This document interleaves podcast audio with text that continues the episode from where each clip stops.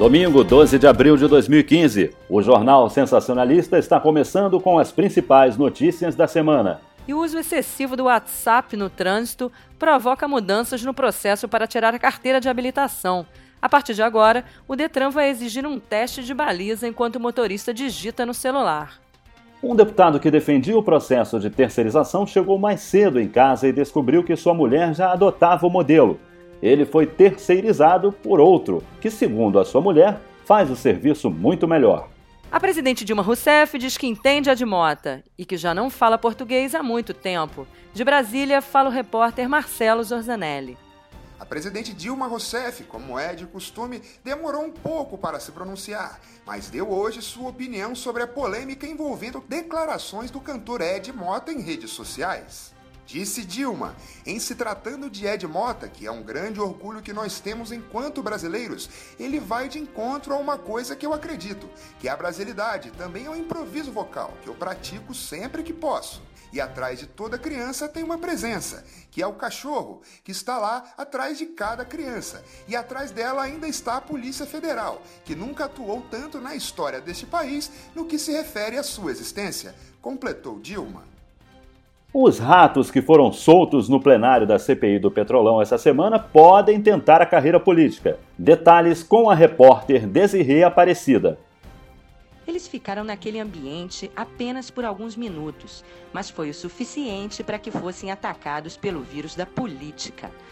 Dois dos ratos, que na semana passada passearam pelo Congresso, já estão sendo cortejados por partidos políticos para serem candidatos a prefeito em cidades brasileiras na eleição do ano que vem. O cientista político Sérgio Sanches acredita que o eleitor brasileiro talvez nem repare que o candidato é diferente.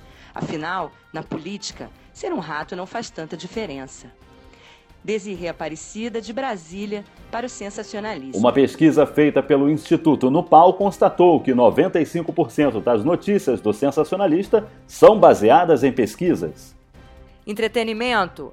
O vencedor do BBB teve dificuldades para guardar o seu prêmio de um milhão e meio de reais.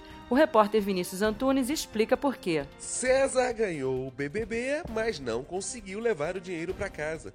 O jeans do brother era mais apertado que as roupas da Amanda e a calça rasgou quando ele foi tentar guardar o dinheiro. Fernando ficou de olho não só na grana de César, mas na bundinha do brother. Olha, se der mole é o caso, falou Fernando.